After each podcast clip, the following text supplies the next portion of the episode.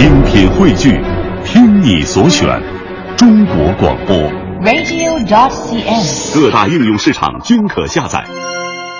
今日文娱知多少？欢迎收听强言道。大家好，我是徐强。NBA 中国赛北京站落下帷幕，最终篮网队一百二十九比一百一十七战胜了国王队。其实这是一场既普通又商业的 NBA 季前赛，但最值得一提的是，这场比赛出现了十年 NBA 中国赛的第一个加时赛。虽然只有五分钟，但北京的球迷们的确是有福了。在徐强看来，中国在迅猛的前进，各项事业急速发展，比赛多焦灼一秒钟，中国的文体事业就多向前迈了一步。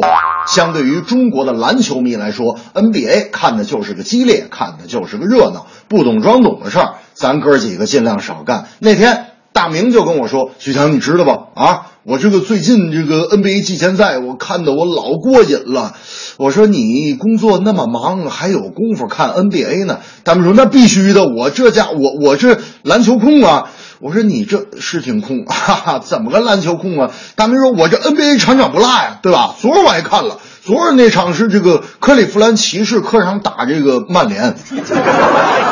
十月十五日，塞尔维亚和阿尔巴尼亚的欧洲杯足球预选赛，由于双方球员冲突以及球迷闹事，最终提前终止。原因却是困扰了巴尔干半岛百年的科索沃。塞尔维亚主场终止比赛已经不是一次两次了。一零年主场打意大利，比赛中就是因为球迷投掷烟花而叫停，最终判定意大利三比零获胜。前南地区由一个国家、两种文字、三个语言、四个宗教、五个民族、六个共和国、七条国境线组组成，矛盾问题千头万绪，同时也污染到了球场。我个人认为，热爱足球、热爱体育本身是因为它简单，如今周遭的其他问题却一直困扰着前南球队的发展。半夜看球，说实话，我还就喜欢跟大明一块看，为什么呢？因为他看着看着就躺沙发上睡着了，把沙发捂得还挺暖和。我这大半夜的看球一点都不冷。哎，每当这个时候，我都会侧身看大明一眼，跟他说：“大明啊，这家咋又睡着了呢？还把沙发整挺夜呀？这家伙都帮我物业了，我是不是得给你点物业费呀？”